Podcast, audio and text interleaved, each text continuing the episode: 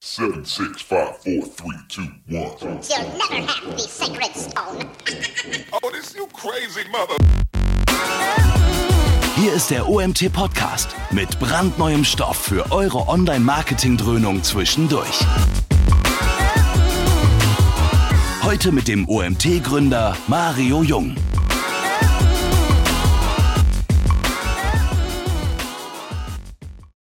So, ja, da sind wir. AMP 2020. Ich begrüße euch zum zweiten Webinar diese Woche und am Dienstag habe ich es ja schon angekündigt. Wir haben heute den Justus zu Gast. Hi Justus.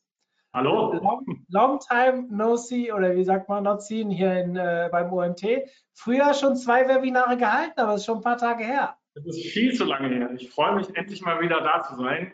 Ähm, war, äh, ich glaube, vier Jahre ist, äh, oder von 2016 waren die Slides, als ich mir das letzte AMP-Webinar von damals äh, nochmal angeschaut habe in den Slides. Ja, das war tatsächlich äh, einer der ersten.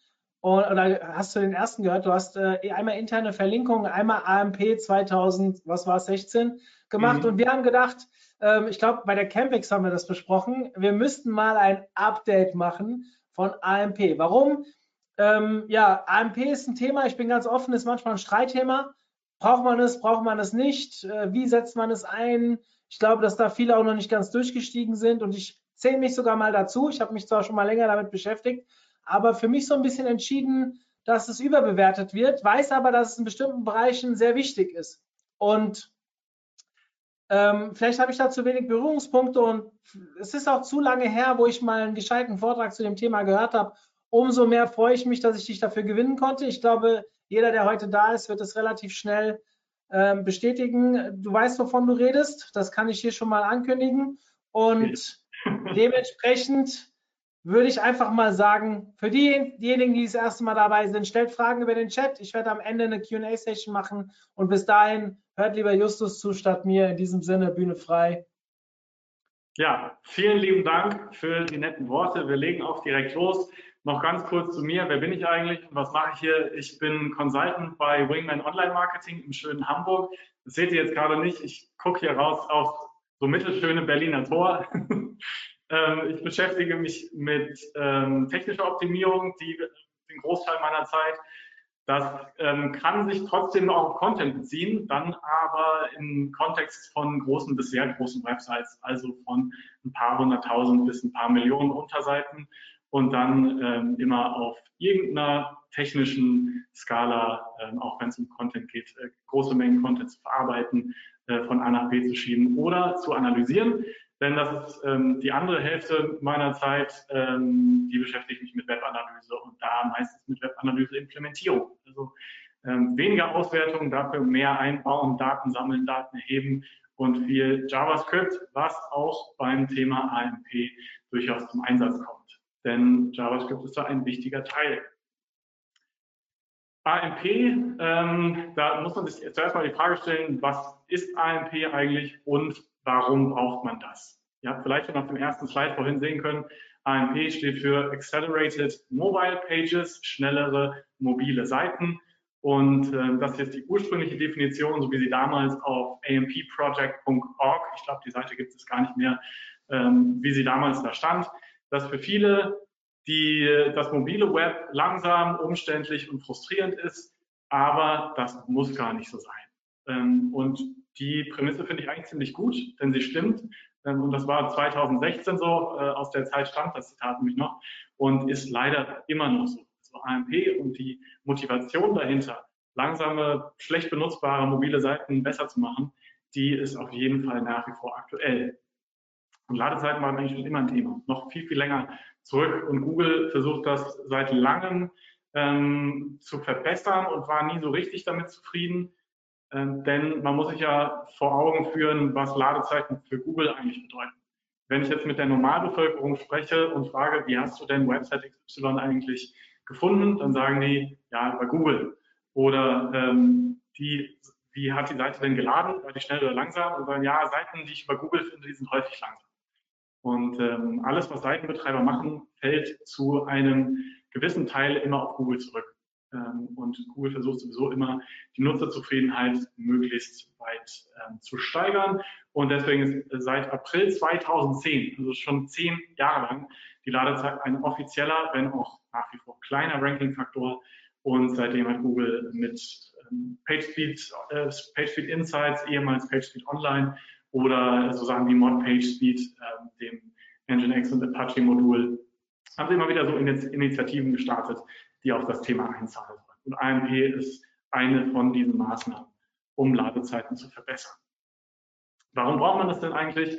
Ähm, um mal ein Beispiel zu zeigen, wir haben hier eine Seite von focus.de. Sorry an die Kollegen, dass sie jetzt hier so äh, gezeigt werden. Da geht es um die m.focus.de und dann irgendeinen aktuellen Artikel über Steuersparen, den ich in das PageSpeed Insights Tool geschmissen habe.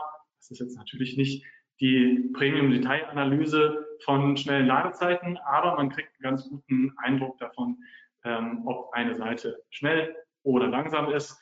Und äh, man sieht hier schon eine dezidierte mobile Website, m.focus.de, die tatsächlich nur für Smartphones optimiert ist, schafft es nur auf einen Wert von 30 von 100. Also selbst da gibt es noch einiges an Optimierungspotenzial. Und wenn wir auf dieser Ansicht, wenn wir PageSpeed Insights mal aufmachen, dann ein bisschen runterscrollen, kriegen wir auch schon den ersten Hinweis, warum diese Seite im Speziellen jetzt so langsam ist. Und das sind vor allen Dingen der zweite Punkt, die Auswirkungen von Drittanbietercode, also Google Analytics, irgendwelche äh, Werbetechnologie, die auf der Seite eingebunden ist und darunter der, der ganz große Punkt, den Aufwand für den Hauptthread. Der sollte minimiert werden. Bedeutet, das ganze JavaScript, was auf der Seite eingebaut ist, muss interpretiert und ausgeführt werden. Und das braucht in diesem Beispiel hier Script Evaluation 6800 Millisekunden. Also fast sieben Sekunden ist der Hauptprozess, der Hauptthread damit beschäftigt, das JavaScript zu interpretieren. Und das sollte eigentlich nicht so sein. Und genau da kommt AMP ins Spiel. AMP ist eigentlich nichts anderes als ein festes Set von Regeln, für die Frontend-Entwicklung, die dafür sorgen sollen, dass solche langsame Technik überhaupt erst entwickelt wird. Denn dann muss man sie nicht optimieren und schneller machen, wenn man von vornherein sagt, das darfst du nicht, das darfst du nicht, das darfst du nicht. Ähm, und man ist, man tauscht quasi Möglichkeiten gegen äh, Ladezeitenoptimierung. Schauen wir uns mal an, wo AMP so im Gesamtkontext der Website ähm, auftauchen kann. Zeit Online habe ich jetzt hier mal als Beispiel genommen. Ganz viele andere benutzen AMP natürlich auch. Und äh, ihr kennt das, die normale Desktop-Seite und die letztendlich gleiche Seite in der mobilen Ansicht. Und daneben kommt als zusätzliches Template, als neues, ähm, als neue eigene Seite, als neuer eigener Seitentyp die AMP-Seite dazu. Ich habe dieses Blitz-Icon noch dazu gemacht, weil das ein bisschen das äh, Logo von AMP ist, äh, was ihr auch noch an ein paar anderen Stellen wiederfinden werdet. Die Seiten, zumindest Mobile und AMP, sehen eigentlich identisch aus, mit dem kleinen Unterschied, dass Zeit Online sich hier dafür entschieden hat, das ähm, Ausklapp-Burger-Menü oben rechts in der Ecke wegzulassen. Sonst da navigiert man über die On-Site-Teaser und über das Logo, um auf die Startseite zu kommen. Jetzt sind es eigentlich nicht die hier aufgelistet drei verschiedene Seiten, sondern die beiden auf der linken Seite sind ja zusammengefasst. Das ist ein Responsive Web Design, wie wir es hier in dem Fall haben, dass ähm, die mobile Ansicht und die Desktop-Ansicht unter derselben URL stattfinden. Das ist die, die ihr unten ähm, äh, auf dem Slide eingeblendet seht. Und die AMP-Variante ist aber komplett losgelöst davon und findet auf einer ganz eigenen URL statt und ist also auch tatsächlich technisch weitestgehend unabhängig, je nachdem, wie man es umsetzt, von äh, der Rest, von der restlichen Seite. Und äh, an dem Beispiel hier sehen wir, wie Zeit Online das macht. Der, die obere URL bezieht sich auf den normalen Artikel sozusagen, auf die Nicht-AMP-Variante und die untere URL ist die AMP-Variante. Sie haben es jetzt so gelöst, dass Sie hier einfach hinter Zeit.de noch ein slash AMP-Folder einsortieren. Und das zieht sich dann so tatsächlich durch alle ähm, Artikel durch. Das ist so das eindeutige Muster, was Sie sich auch gedacht haben. Das muss man nicht so machen.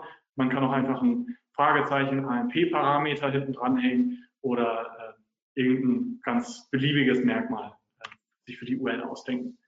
Ähm, gemeinsam haben sie immer nur, dass ähm, es unterschiedliche URLs sind. Derselbe Artikel, äh, der gleiche, den wir vorhin gesehen haben. Ich habe jetzt hier nochmal eine neue Messung gemacht. Das waren es dann 29 Punkte statt 30 Punkte auf der m.focus.de Domain, wieder ein äh, beispielhaften Artikel. Davon haben Sie, obwohl Sie schon eine mobil optimierte Seite haben, auch noch eine AMP-Seite, die ja eigentlich nichts anderes ist. Eine möglichst schnelle Seite, die auf Smartphones optimiert ist.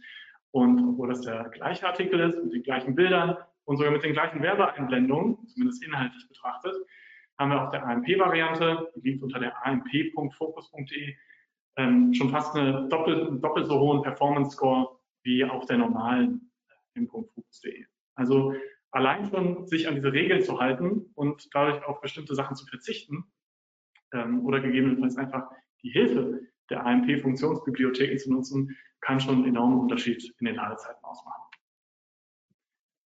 okay, äh, Ladezeitenoptimierung, PageSpeed ist, ist ganz nett, aber wie äußert sich das dann eigentlich in den Suchergebnissen? Was äh, sieht denn der SEO, wenn er sich seine Ergebnisse anschaut? Und das sind ein paar Beispiele, ähm, die ich mal ausgesucht habe.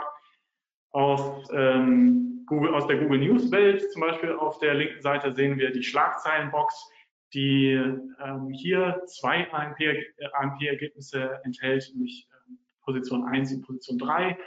Das freie Wort in der Mitte hat nämlich kein so ein kleines Blitz-Icon in dem Thumbnail drin. Das ist so das Erkennungszeichen, äh, dieses kleine äh, weiße Blitzsymbol. In der Mitte genauso, das ist an sich eigentlich ein normales organisches Ergebnis. Das hat jetzt nicht mit Google News zu tun, sondern es ist einfach von gründerszene.de ein normales organisches Ergebnis mit auch so einer kleinen Sonderimplementierung äh, von, mit weiteren Ergebnissen auch von gründerszene.de und dann nochmal ähm, ein ähnliches Karussell, allerdings wieder in dem Schlagzeilen-Kontext. Letztendlich hat man auch ohne AMP die Chance, mittlerweile zumindest in diese Karussells reinzukommen. Da gab es auch eine kleine Veränderung, äh, dass man jetzt nicht mehr äh, unbedingt von Google News bewusst freigeschaltet werden muss, um in diese News-Ergebnisse reinrutschen zu können, ähm, sondern dass das auch äh, für einfache Blogs ohne diese Freischaltung möglich ist. Und so hat man jetzt auch ein bisschen häufiger die Chance mittlerweile ohne AMP in diese Karussells reinzukommen. Da gab es mal eine Zeit, in der hat man das tatsächlich nur mit AMP geschafft. Ähm, da streiten sich jetzt ein bisschen die Geister und auch ich habe da keine definitiven Daten dafür, die sagen, äh, deine Chance ist x Prozent höher, äh, in so eine Implementierung reinzukommen, wenn du AMP hast. Ähm, das heißt, so eine Aussage möchte ich jetzt hier äh, nicht nennen, aber äh, Korrelation und Kausalität. Man korreliert zumindest mit vielen, vielen anderen Publishern, die sich diesen äh, Geschwindigkeitsvorteil zunutze machen und ihre redaktionellen Inhalte über AMP zur Verfügung stellen. Das heißt, wenn man das nicht macht, auf jeden Fall einen kleinen, aber feinen Ranking-Nachteil, ähm, wenn die eigene Seite eben langsamer ist.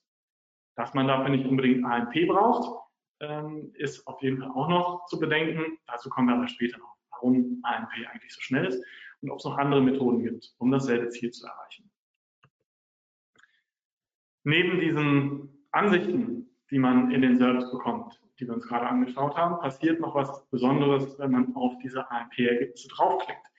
Nämlich die Tatsache, dass man eben nicht auf die Website des Website-Betreibers kommt, auch wenn es vielleicht so aussieht, sondern dass man eigentlich auf Google bleibt und die Website von den Google-Servern aus dem Google Cache ausgeliefert bekommt. Ihr seht hier auf der linken Seite einen Screenshot, als ich auf einen Welt.de Artikel geklickt habe über das Thema Lufthansa und zwar, dass die gerade 1,8 Milliarden Euro ihrer Kunden irgendwie hält. Und ähm, diese Seite sieht zwar nach Welt.de aus, ist es inhaltlich auch und ist auch rechtlich, aber sie wird unter dieser URL, die hier unten ähm, auf dem Slide steht, google.de slash amp slash s slash amp.welt.de ausgeliefert. Das heißt, technisch befinde ich mich immer noch bei Google.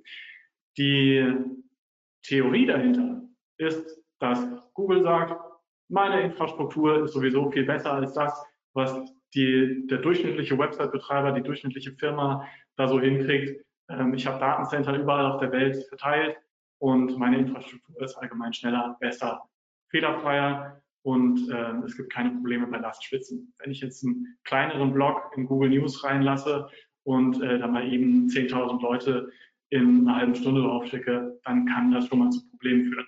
Also dadurch, dass Google sagt, Sie kopieren sich diesen Artikel von der, äh, vom AMP-Original auf Ihre Seite, auf Ihren Server, ähm, haben Sie die volle Kontrolle. Das ist tendenziell ein Nachteil für den Website-Betreiber, weil er die eben nicht mehr hat. Ähm, und die Konkurrenz ist nur ein Swipe entfernt. Was meine ich jetzt damit? Wenn ihr mal in den Screenshot schaut und ganz klein oben in diesem grauen Balken äh, über den Welt.de Header schaut, seht ihr da so eine Punktleiste eingeblendet. Und wenn man da jetzt auf dem Smartphone mit dem Daumen, zumindest in dem Google News Kontext, von rechts nach links swiped äh, und sich vorstellt, als wäre diese gesamte Website eine Instagram Story sozusagen, kann man zwischen den einzelnen Nachrichten hin und her swipen und äh, würde dann beim nächsten Swipe die inhaltlich passende Meldung über das Thema Lufthansa von Bild.de sehen oder von Zeit.de. Ähm, mutmaßlich hat man dadurch äh, etwas geringere Chance, den Nutzer auf der Seite zu halten, wenn der mit dem Welt.de-Artikel nicht 100% zufrieden ist. Und gleichzeitig müssen wir uns hier klar werden, dass es nicht nur die drei Varianten eines Artikels gibt, die wir hier besprochen haben, sondern letztendlich gibt es vier Varianten, nämlich die Desktop-Seite, die mobile Ansicht derselben URL, also im Responsive Design, die AMP-Seite, die im Original von euch von einem Server ausgespielt wird und als viertes die von Google gecachte Variante. Und das ist eigentlich die, die der, der Großteil der Nutzer letztendlich zu sehen bekommt, ähm, denn das ist die, die in den Google-Suchergebnissen äh, rankt. Da habt ihr auch nicht wirklich eine Chance, aus diesem Caching rauszukommen, ähm, denn die Grundannahme ist einfach, wenn ihr eine valide AMP-Website habt und anbietet, dann lasst ihr das auch aktiv zu, dass Google diese AMP-Varianten cached. Und Google wird dann konsequent auch die AMP-Varianten ausspielen. Ähm, Google hat die Kontrolle, die Datenhoheit über die Bounce Rates auf den Artikel, über die Verweildauer, die Scrolltiefen und die Interaktion, weil das letztendlich alles auf ähm, ihrem Server noch stattfindet. Ich will jetzt nicht mit Sicherheit behaupten, dass sie diese Signale tatsächlich irgendwie fürs Ranking oder so ähm, benutzen und, und das als, als Ranking-Faktor tatsächlich berücksichtigen, aber sie könnten es. Und äh, vor allen Dingen bedeutet es, dass ihr diese Nutzersignale im Zweifelsfall nicht habt, außer ihr sorgt mit, ähm, mit gezielter Analyse dafür, dass ihr die überhaupt erst sammeln könnt. Wie das funktioniert, da kommt dann später nochmal zu. Ein Vorteil für Google ist außerdem, dass sie bestimmte Daten exklusiv zur Verfügung haben. Also nicht alles kann man beliebig in einem AMP-Kontext messen. Wir haben schon gesagt, ähm, der Geschwindigkeitsvorteil von AMP-Seiten wird dadurch erreicht, dass bestimmte Dinge einfach verboten sind, bestimmte Tracking-Implementierungen, bestimmte ähm, eigene JavaScript-Sachen, die ihr vielleicht einbinden wollt, es aber nicht könnt. Und ähm, Google schafft sich dadurch so ein bisschen einen kleinen abgeschlossenen Walled Garden, wenn man so will, äh, in den andere nicht zu 100 Prozent rein dürfen. Warum sage ich jetzt eigentlich immer Google? Ähm, Google ist der ursprüngliche Urheber des AMP-Projekts. Das sieht man auf den AMP-Seiten, ähm, wo die Dokumentation steht, wie man mit AMP umgeht, nicht immer unbedingt. Das ähm, wollen sie auch politisch offensichtlich nicht, dass da Google dran steht und sie verkaufen das immer als unabhängiges, ähm, ja, unabhängiges Framework, äh, unabhängiges Regelset. Und ähm, im Zweifel ist es das auch, denn jeder kann Vorschläge einreichen, die dann vielleicht oder vielleicht auch nicht umgesetzt werden. Aber äh, nach wie vor ist ein großer, großer Teil der Mitarbeiter an dem Projekt ähm, eigentlich ein Google-Mitarbeiter. Also darf man ruhig ein bisschen misstrauisch sein und gucken, ob ähm, AMP, was eigentlich als freies, Google-unabhängiges Open-Source-Projekt gedacht ist, nicht vielleicht auch den einen oder anderen Vorteil für Google bietet. Außerdem äh, muss man sich bewusst, bewusst machen und bewusst bleiben, äh, dauerhaft, dass Google mit diesen Sonderfeatures in den Suchergebnissen und mit diesem Caching äh, einen Großteil der Kontrolle über den Incentive für die Webmaster hat. Also wenn man jetzt hingeht und sagt, ich will AMP implementieren, weil PageSpeed ein Ranking-Faktor ist, oder ich will AMP implementieren, damit ich ein bestimmtes äh, Feature in den Suchergebnissen bekomme, was ich ohne AMP nicht bekomme, dann hat Google jederzeit die Möglichkeit, das abzudrehen und zu sagen, diese Sonderlocke möchten wir den Webmaster nicht mehr ähm, anerkennen und äh, stellen das einfach ab. Und dann sitzt man da, hat eine Menge Arbeit investiert und ähm, hat dann plötzlich keinen Vorteil mehr davon. Wir reden ja über AMP 2020 und äh, eins der Features, die jetzt in den äh, letzten Jahren noch dazugekommen sind, ist, ist, sind zum Beispiel AMP Stories. Ähm, viele Sachen waren vorher auch schon möglich, äh, Bilder, Formulare, irgendwelche Social Media Embeds wie ein Tweet einzubetten auf einer AMP-Seite oder ein YouTube-Video. Das hier ist jetzt nochmal einen ganzen Schritt weiter ähm, in, die, in die Zukunft gedacht. Ähm, das gibt es jetzt schon. Ich habe es in Deutschland tatsächlich so noch nie gesehen, was aber, glaube ich, eher daran liegt, ähm, dass ich keinen deutschen Website-Betreiber kenne, der das Format bisher tatsächlich produktiv ähm, für sich nutzt. Streng genommen ist es einfach nur eine ganz normale HTML-Seite. Ähm, ihr seht von links nach rechts, wie das Ganze aussieht.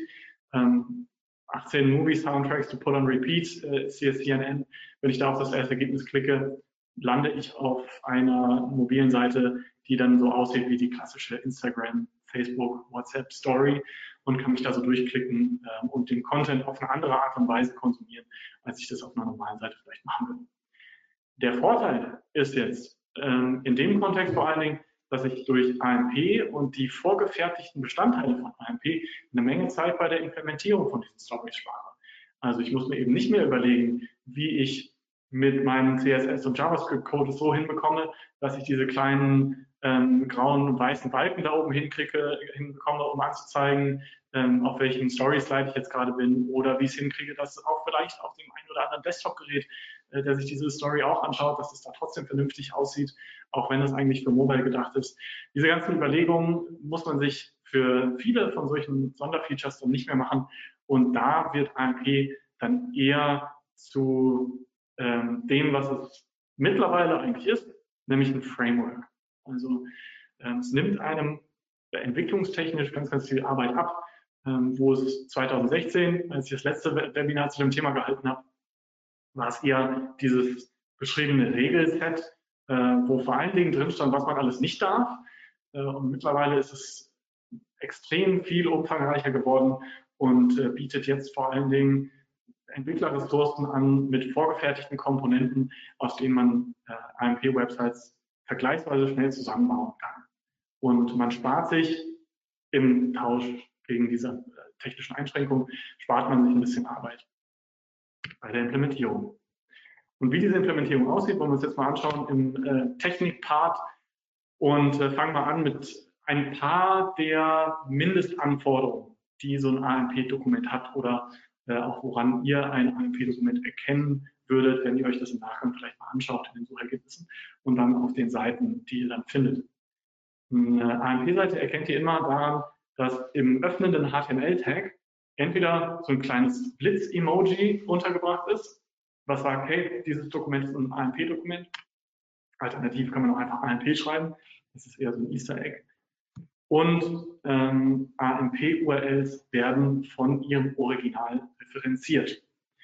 Google muss ja, um AMP-Seiten in ihrem Cache zwischenspeichern zu können, dafür müssen sie diese AMP-URLs und diese AMP-Dokumente, die dahinter hängen, erstmal finden und identifizieren. Damit sie das können, im Rahmen des ganz normalen Google-Crawlings vom, vom Googlebot, müsst ihr eure AMP-URL referenzieren über das AMP-HTML-Link-Tag. Also ähm, so ähnlich wie das bei einem Canonical funktioniert, mit rel Canonical macht ihr das hier mit rel AMP HTML und zeigt vom Originaldokument auf die AMP-Seite. Das ähm, muss auf jeden Fall immer Dokumenten individuell passieren. Das heißt, der Artikel über die Lufthansa zeigt auch auf die AMP-URL von demselben Lufthansa-Artikel. Es reicht leider nicht einfach zu sagen, ähm, ich habe hier eine m.focus.de und zeigt damit auf einer amp.focus.de und das war's, sondern man muss tatsächlich ein 1 zu 1 Matching machen. So ähnlich wie man das von Harald Langtags auch schon kennt.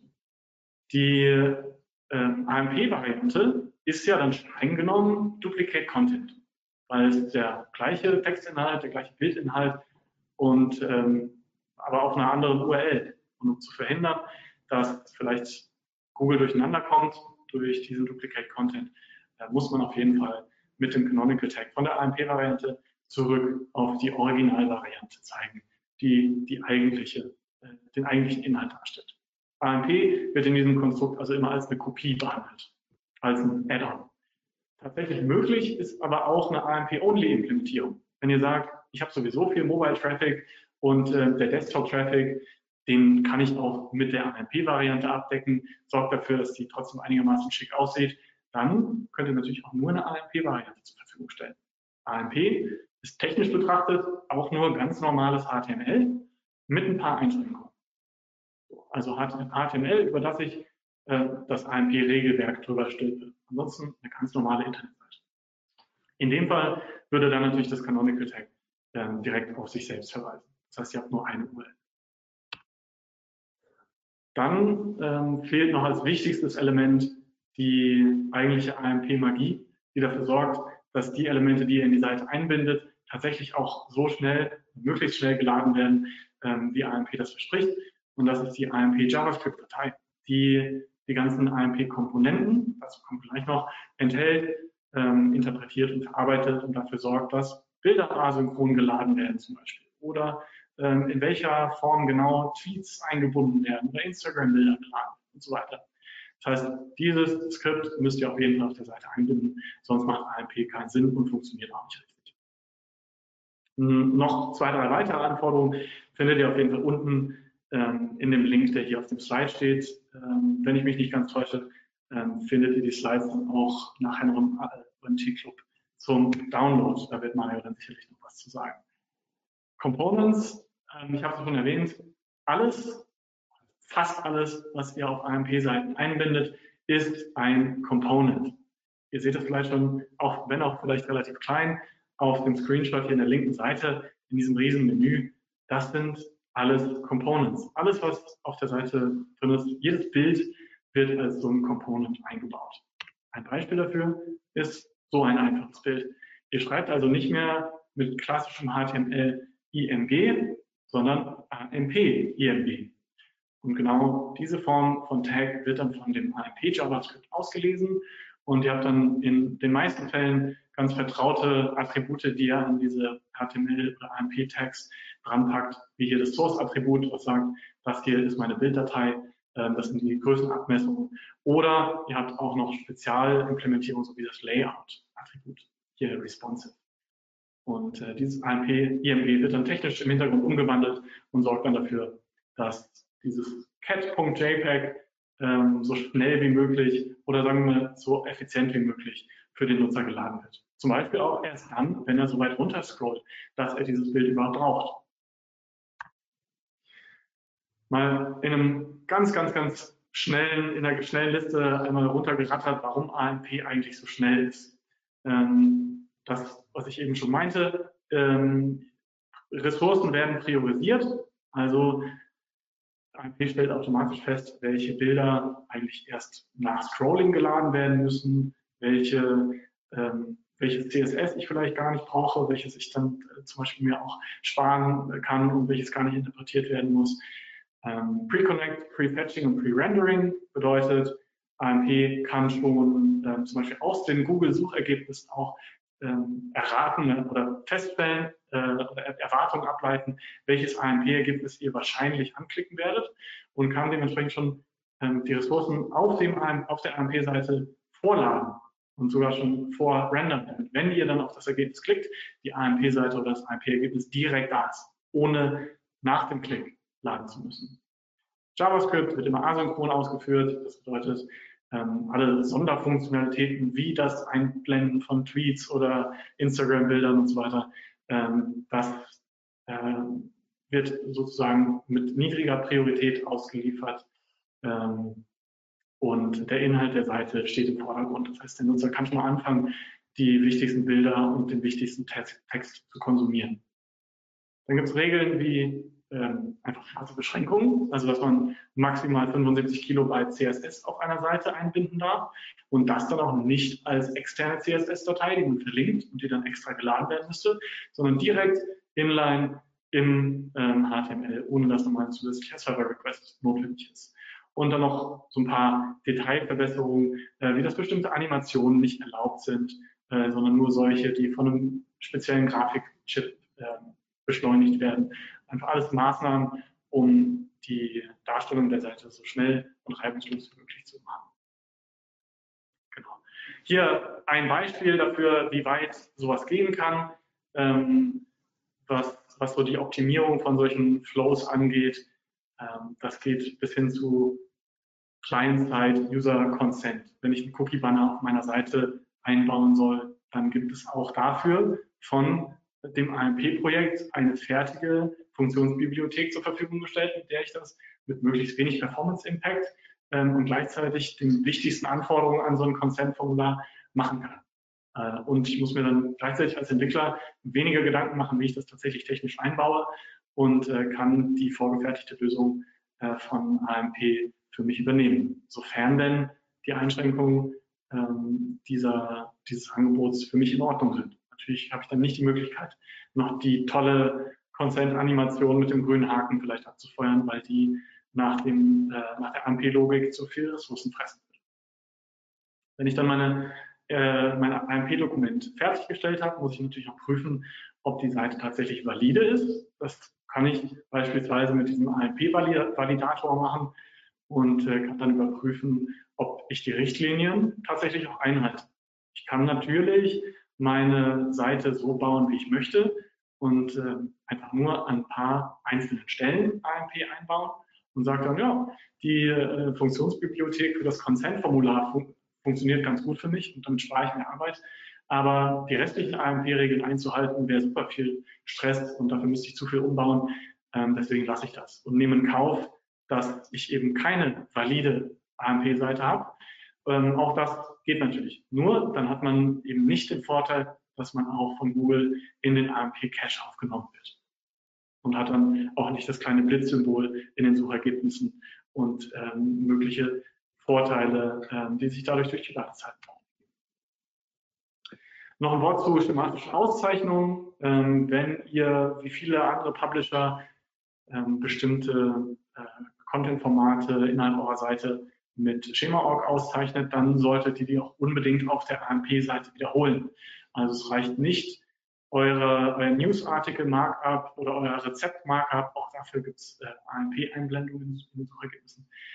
Die reicht da reicht es nicht, die auf, den, auf der normalen Seite, auf der normalen mobilen Seite einzubinden, sondern die müsst ihr dann auf jeden Fall auch auf der AMP-Seite unterbringen das zu machen äh, oder überhaupt zu machen, falls ihr es noch nicht gemacht habt, ist unabhängig vom AMP eine gute Idee. Ganz wichtig, Tipp aus der Praxis, QA nicht vergessen. Ähm, es passiert immer wieder, dass man Änderungen an einem Template oder an einem Inhalt, an einem einzelnen Inhalt vielleicht sogar vornimmt und dann geht die AMP-Validierung kaputt. Ähm, und die Regeln werden nicht mehr so eingehalten, wie das bei der ursprünglichen Ein äh, Implementierung immer der Fall war. Und äh, da sollte man immer die Search Console im Auge behalten und darauf achten, dass ähm, da keine AMP-bezogenen Fehler ausgelöst werden. Dafür gibt es einen extra einen kleinen Bereich in der Search Console, das seht ihr auch hier im Screenshot, äh, steht dann unter Verbesserung der Menüpunkt AMP, sobald Google sieht, dass ihr eine AMP-Variante irgendwo auf der Seite habt. Ähm, und oder ihr benutzt äh, solche Monitoring-Testing-Tools wie Testomato, ähm, die automatisch bestimmte Seitenbestandteile checken können, um zum Beispiel sicherzustellen, dass das AMP JavaScript korrekt eingebunden ist und geladen wird oder dass das kleine Blitz-Icon im öffnenden HTML-Tag auch da ist, damit klar ist, dass es ein HTML-Dokument ist, ähm, dass, ihr über euch, äh, dass ihr euch über solche kleinen Details einfach keine Gedanken mehr machen müsst. Dann äh, auch noch ein Tipp aus der Praxis. Ähm, hat man natürlich gerade bei News Publishern das Problem, dass man mit jedem Cache hat. Wenn ihr schon mit Caching-Systemen gearbeitet habt, kennt ihr das. Ähm, wenn ich einen Inhalt auf der Seite aktualisiere, beispielsweise möchte ich meine Lufthansa-bezogene Überschrift in dem Artikel korrigieren, weil ich einen Zahlendreher drin hatte, dann ähm, ist das auf der Live-Seite im Zweifel sofort aktualisiert, weil da ein Cache-Purge direkt eingebaut ist und ähm, die, die bei mir auf meinem eigenen Server zwischengespeicherte Seite sofort ersetzt. Aber dadurch, dass Google ja immer erstmal meine Seite und auch die AMP-Seite crawlen muss, um, mit, um mitzubekommen, dass sich da was geändert hat, ähm, gibt es dann auch da äh, regelmäßig eine Verzögerung zwischen meiner gerade eben geänderten Seite und dem AMP-Cache. Das heißt, ähm, da muss ich dann, wenn ich häufiger den, den Fall habe, dass sich kurzfristig Sachen ändern, dann solltet ihr in CMS eine entsprechende ähm, API-Anbindungen einbauen an die Google-Server, die bei jedem Speichervorgang im CMS dann sagen, Achtung, der Redakteur hat was geändert und dann kann Google sofort ähm, wieder auf der AMP-Seite vorbeischauen, die aktualisieren und dann den Cache aktualisieren, damit die Leute in den Suchergebnissen sofort auch ähm, eure neuesten Inhalte bekommen. Thema Analyse. Wie könnt ihr eigentlich auswerten, was auf den AMP-Seiten passiert?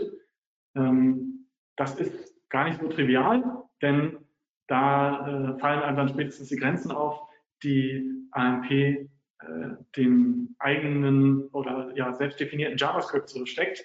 Nämlich kann man nicht einfach Google Analytics einbinden, wie man das jetzt klassischerweise kennt, indem man den Google Analytics Code sich rauskopiert, in die Seite reinhackt und fertig, sondern auch das ist natürlich eigenes JavaScript und wird durch so einen Component äh, abstrahiert. Mittlerweile gibt es Components für alle möglichen Anbieter. Ähm, die Liste, die ihr seht, ist äh, frisch rüberkopiert von amp.dev. Die Links findet ihr immer unten auf den Slides. Damit sollten locker 80, 90 Prozent aller Anwendungsfälle abgedeckt sein. Aber wenn ihr irgendwie einen etwas exotischeren äh, Webanalyse oder sonstigen Conversion Tracking Anbieter habt, dann äh, wird das möglicherweise nicht supportet. Also da solltet ihr vorher schauen, welche Anbieter werden unterstützt und welche nicht. Ein Beispiel von Google Analytics, da müssen wir jetzt nicht im Einzelnen durchschauen, ähm, sieht das so aus. Ähm, die Komponente nennt sich AMP Analytics und dann gibt es hier so, eine, so ein Type-Attribut hinten dran, mit dem man dann sagen kann, das ist ähm, Google Analytics und ähm, das Format darunter muss man dann teilweise ein bisschen umständlich zusammenfriemeln. Aber so die klassischen Features wie benutzerdefinierte Dimensionen, äh, Seitenaufrufe, Events und sogar Enhanced E-Commerce sind mittlerweile problemlos möglich. Man muss sich nur einmal in das Google Analytics Measurement Protokoll reinfuchsen, ähm, was eigentlich nicht furchtbar kompliziert ist, wenn man das wirklich jeden Tag macht. Ähm, wenn man das nicht jeden Tag macht, dann ähm, kostet das dann auch wiederum eine ganze Menge Entwicklungszeit, die man sicherlich bei Features wie Stories oder äh, irgendwelchen anderen Sonderlocken, die AMP so anbietet, spart. Aber die muss man dann vielleicht wieder an anderer Stelle bei der Analytics-Implementierung äh, reinvestieren. Also sollte man vorher planen, was man braucht und auf was man verzichten kann. Noch ein kleiner Praxistipp. Ähm, macht euch, ähm, schafft euch die Möglichkeit, die AMP-Variante eurer Seiten und die normale Nicht-AMP-Variante eurer Seiten getrennt voneinander zu analysieren. Schreibt also am besten in eine benutzerdefinierte Dimension, ob der Traffic, den ihr da gerade messt, auf der AMP-Variante oder auf der Nicht-AMP-Variante stattgefunden hat. Einerseits könnt ihr das natürlich über die URL machen, wenn ihr logischerweise einen eindeutigen Identifikator wie Fragezeichen AMP oder wie wir es vorhin bei Zeit Online gesehen haben, so einen AMP-Ordner drin habt aber ähm, genau diese Unterscheidung in den URLs wollt ihr in, die, in der Webanalyse eigentlich raushaben. Denn inhaltlich sind die beiden Dokumente ja gleich. Deswegen würde ich empfehlen, sorgt dafür mit einem Filter, dass die URLs auf eine, nämlich auf die Original-URL normalisiert werden und ähm, setzt dann die AMP versus Non-AMP Informationen als Custom Dimension auf. Außerdem analysieren könnt ihr noch in der Google Search Console wo ihr über den äh, Filter Darstellung in der Suche im Leistungsreport die Möglichkeit habt, AMP-Artikel zu filtern. Unter AMP-Artikel unter AMP fällt alles Mögliche, ähm, also auch Rezepte, ähm, Newsartikel und so weiter. Das fällt da alles mit drunter. Oder der erste Punkt hier, AMP-Ergebnisse ohne Rich Media. Das sind dann ähm, die ganz normalen organischen Ergebnisse ohne Schlagzeilenboxen, ohne Rezeptimplementierung. Ähm, also die beiden Punkte sind die wichtigsten. Und dann seht ihr, ähm, wie viel AMP-Traffic ihr so bekommt und auf welcher Position und so weiter. Achtung, äh, wundert euch nicht, dass dann eure AMP-URLs nicht in der GSC auftauchen, denn dort werden ja ähm, die kanonischen URLs angezeigt, also die Original-URLs und nicht die URLs, auf denen eigentlich der Traffic aufläuft, ähm, nämlich eure AMP-URLs.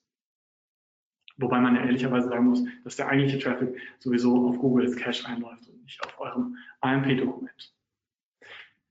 Ähm, wie schon eben gesagt, falls ihr irgendwelche eigenen Systeme habt, mit denen, mit denen ihr trackt oder andere Anbieter, die jetzt noch nicht nativ von AMP supported werden, dann könnt ihr als Workaround AMP Pixel benutzen und könnt da zumindest einfache GET-Requests an ähm, Endpoint schicken, der die Daten dann entgegennimmt und abspeichert. So könnt ihr dann auch zum Beispiel Logfiles aufbauen von ähm, Usern, die eigentlich auf der gecachten Variante von, von eurem Artikel auflaufen. Noch ein Wort zur Monetarisierung. Ähm, da geht mittlerweile extrem, extrem viel. Da hat AMP schon früh verstanden, so dass das Projekt hat äh, für sich realisiert, dass man ohne die Unterstützung von ultra vielen Monetarisierungswerbe-Display-Anbietern es nicht hinbekommen wird, äh, AMP irgendwie ähm, tatsächlich der breiten Masse äh, schmackhaft zu machen. Und deswegen werden da extrem viele Netzwerke und Anbieter unterstützt. Ähm, das funktioniert also auch über ein AMP-Add-Component und funktioniert tatsächlich sehr gut. Die werden auch tatsächlich in der Regel schneller geladen als normale Anzeigen. Aber ihr solltet auf jeden Fall im Auge behalten, wie viel Display-Ad-Umsatz ihr auf euren AMP-Seiten habt. Denn das wird ähm, leider viel zu oft aus den Augen verloren. Und da kann es durchaus Unterschiede geben, dass man für die AMP-Ads, auch vom selben Anbieter, ähm, die da ausgespielt werden, weniger Geld bekommt, als für normal ausgespielte Anzeigen auf Nicht-AMP-Seiten. Also das solltet ihr auf jeden Fall auch in eurem äh, Ad-Server-System irgendwie transparent machen, was auf einer AMP-Seite umgesetzt wurde und was auf einer normalen Seite umgesetzt wurde. Nicht, dass ihr dann feststellt, hm, auf einmal verdiene ich bei gleichem oder sogar mehr Traffic weniger Geld durch meine Ads. Das wäre schlimm. Ähm, als Fazit muss man sich natürlich die Frage stellen, für, für wen ist AMP denn jetzt eigentlich relevant? Ähm, die Frage kann man vor allen Dingen ähm, mal beginnen mit, wie viele Plattformen kann man eigentlich unterstützen? Denn so sollte man AMP meiner Meinung nach auch behandeln.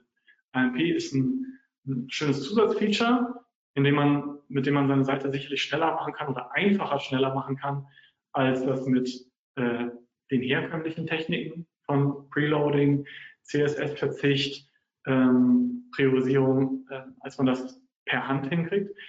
Aber es ist in den allermeisten Fällen etwas dran gebautes an euer bestehendes System.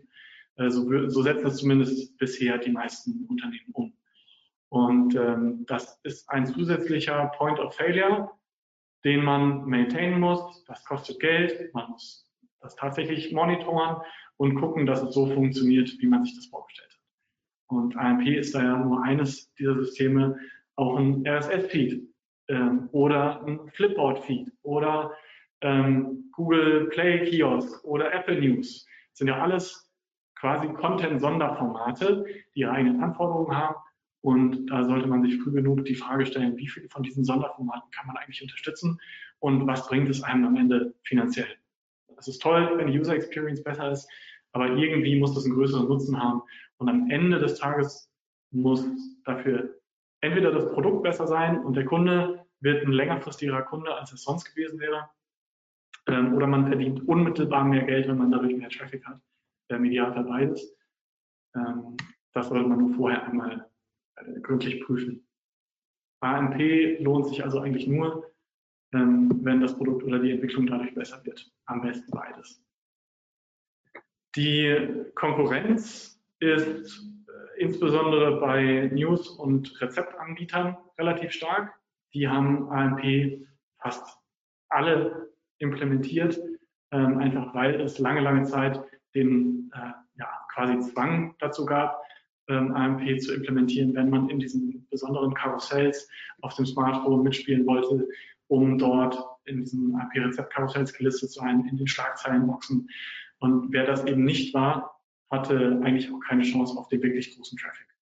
Das hat sich jetzt, wie gesagt, ein bisschen abgemildert, ähm, aber trotzdem, wer alles rausholen will, was geht, der kommt an AMP nicht so richtig vorbei. Aber haltet euch im Gedächtnis, diese Vorteile können sich jederzeit ändern ähm, zum Guten wie zum Schlechten. Es kann sein, dass man ohne AMP demnächst gar nichts mehr reißen kann. Es kann auch sein, dass AMP für Suchmaschinenplatzierung völlig irrelevant wird. Also diesem, dieses Risikos muss man sich bewusst sein, dass vielleicht die investierte Arbeit total egal ist oder dass man am besten schon gestern angefangen hätte, um äh, noch mitzunehmen, was geht. Äh, Schema-Org einbauen ist immer ein guter Tipp und testet AMP einfach mal für euch. Ähm, wenn ihr selber keine Entwickler seid ähm, oder vielleicht nicht so furchtbar technikaffin und im Quelltext eurer Website nicht so drin, tief drin steckt, dann ähm, macht das mit euren Entwicklern zusammen, denn die sind die, die letztendlich die Entscheidung maßgeblich mittragen sollten und nicht die SEO-Abteilung. Sonst haben wir nämlich den, das Kriterium nicht erfüllt, die Entwicklung und das Produkt müssen besser sein. Ähm, es muss aber nicht immer die komplette Website sein. Ihr könnt durchaus auch AMP einfach nur mal antesten und äh, entweder ein bestimmtes Seitenformat eurer Website als AMP implementieren ähm, und sagen, ich habe nur den Rezeptbereich oder nur den Newsbereich und den setze ich als AMP um. Das ist überhaupt kein Problem. Oder ihr sagt, ähm, ihr setzt einen super advanced Test auf und wollt tatsächlich einen Split-Test machen ähm, und setzt, AMP nur für 50 Prozent eurer neuen Newsartikel ein. Und wenn ihr 100 Newsartikel äh, in der Woche raushaut, wird zufällig zugeordnet, die 51 werden als AMP ausgespielt und die anderen 50 nicht. Und äh, schon könnt ihr identifizieren, ähm, ob ihr dadurch einen tatsächlichen Vorteil habt oder nicht. Muss man natürlich aber sagen, dass das nochmal eine ganze Menge Overhead bedeutet. Aber dann hättet ihr auf jeden Fall die Klarheit, was für euch die beste Strategie ist, mit AMP oder ohne. Ähm, loslegen und ausprobieren könnt ihr mit ähm, dem AMP Playground zum Beispiel. Da habt ihr so einen Editor, wo ihr Live HTML und AMP-Komponenten reinziehen könnt. Dann seht ihr sofort, wie es aussieht. Und äh, wem das zu Low-Level-mäßig ist, ähm, kann auch schon quasi den, den Kickstart sich holen und mit dem AMP Boilerplate-Generator sich ähm, einen etwas ausgefeilteren Startpunkt generieren lassen und kann den Code dann als Basis fürs Ausprobieren benutzen. Und ähm, das war jetzt eine ganz, ganz, ganz schnelle Übersicht über AMP im Jahr 2020. Wenn ihr noch weitere Fragen habt, dann habt ihr die hoffentlich schon im Chat gestellt äh, und der Mario wird sie mir gleich um die Ohren hauen. Ähm, falls euch im Nachgang noch Dinge einfallen, oder wenn ihr euch in äh, einem Vierteljahr mitten in der Implementierung äh, befindet und sagt, wir wollen jetzt gerade AMP einbauen, dann sagt sehr gerne Bescheid. Äh, meldet euch bei Wingman Online Marketing. Meine E-Mail-Adresse steht hier auf den Slides oder googelt nach uns. Und ansonsten folgt mir gerne auf den einschlägigen Social Netzwerk ähm, Adressen, die hier eingeblendet sind. Da ähm, poste ich auch regelmäßig was über Webtechnik, SEO, Webanalyse und äh, vielleicht auch ein bisschen IP. Vielen Dank. Danke dir, Justus. Wirklich toll. Ähm, cooles Webinar wieder. Wenn ihr Fragen stell, habt, stellt sie jetzt. Ich mache kurz einen Hinweis auf unser Webinar morgen. Morgen haben wir das Thema ähm, Google Data Studio. Also wie baue ich Berichte auf, gerade für die, die neu beginnen. Dementsprechend schaut morgen mal rein. So, die ersten Fragen kommen rein, Justus. Ich lese mal vor. Wie sieht es mit AMP im E-Commerce-Bereich aus? Gibt es Beispiele aus der Praxis, in Klammer Online-Shops, Reiseportale, wo AMP erfolgreich eingesetzt wurde? Ähm, eBay hat tatsächlich AMP für sich genutzt. Also ein Riesenplayer, die, ähm, ich weiß gar nicht, ob sie es immer noch live haben. Sie hatten es auf jeden Fall sidewide eingebunden und wenn du mobil ein eBay-Ergebnis angeklickt hast, hast du eine AMP-Seite bekommen. Von der Funktionalität her ist mittlerweile auch das möglich. Das ging damals, 2016 zum Beispiel, noch nicht. Da gab es zwar schon die Ankündigung, dass die E-Commerce-Features unterstützen wollen.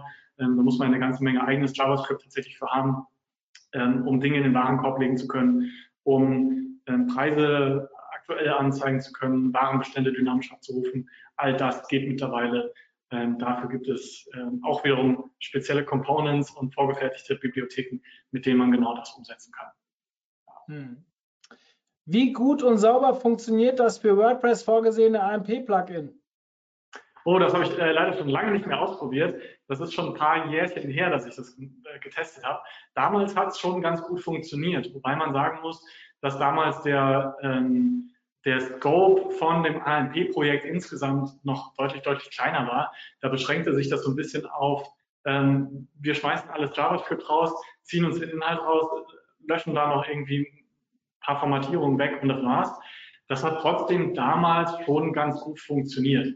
Ähm, ich denke, die Arbeit kann man mal investieren und ähm, das auf einem Testsystem einbinden, um zu gucken, wie es aussieht. Man hat natürlich dann trotzdem den Aufwand, das bestehende Template, was man jetzt schon hat, ähm, in das AMP-Template zu übertragen. Zumindest ist das mein letzter Stand, den ich kenne. Ähm, sonst hat man so, so eine normale Default-Ansicht, ähm, die, die so ein bisschen hässlich generisch aussieht und nicht wie das wie man das vom eigenen Layout gewohnt ist. Aber grundsätzlich, ähm, das WordPress AMP-Plugin, es gibt auch noch für ganz viele andere Content-Management-Systeme entsprechende Vorrichtungen und Plugins, ähm, die sollte man mal ausprobieren. Das für WordPress kann man auf jeden Fall mal testen. Aber ähm, wenn, dann ist es ein kleiner Vorsprung. Man muss auf jeden Fall immer noch manuell in den Code gehen, manuell das Template anpassen und ähm, auf jeden Fall gründliche QA machen, gucken, ähm, dass es korrekt funktioniert. Hm. AMP nur für den Firmenblog, macht das Sinn?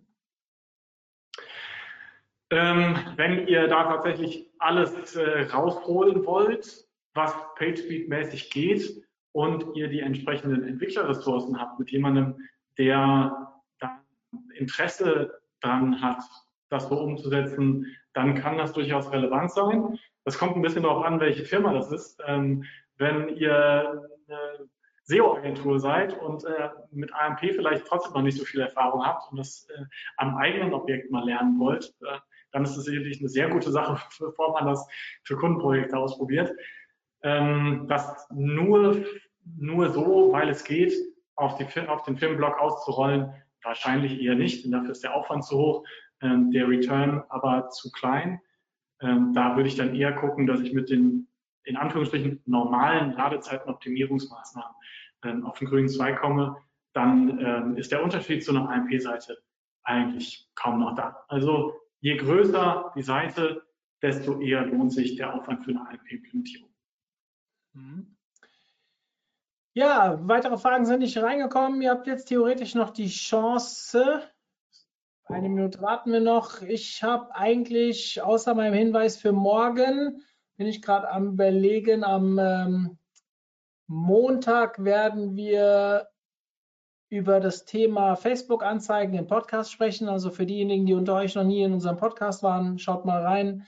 Ähm, omt.de slash podcast. Da gibt es eigentlich so alle gängigen äh, Plattformen, bedienen wir dort.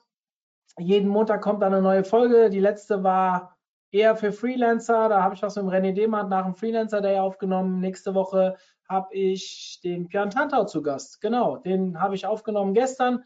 Da geht es um das Thema Facebook-Anzeigen und LinkedIn kommt über nächste Woche. Also viele coole Themen. Wenn ihr Bock habt, schaut mal in unseren Podcast rein. Es kommen keine weiteren Fragen, Justus. Dann vielen, vielen lieben Dank für deinen Input. Es hat mich sehr gefreut. Nach, mich auch, äh, mal hier zu sein. Vielen, vielen Dank. Äh, und vielen Dank an alle, die zugeschaut haben. Ähm, bis zum nächsten Mal. Ja, ich habe, äh, ich muss dazu sagen, gibt so Justus treffe ich einmal im Jahr bei der Campix und ich bohre jedes Jahr. Und wenn ich alle drei Jahre Erfolg habe, dass er mal wieder was macht, dann sehen wir uns in drei Jahren wieder, lieber Justus. Ähm, vielen lieben Dank, grüßen wir das Team und wir sehen uns hoffentlich dieses Jahr noch irgendwann in Hamburg, wenn es Corona wieder zulässt. Das hoffe ich auch. Bis dann. Ciao, ciao. Bis dann, ciao.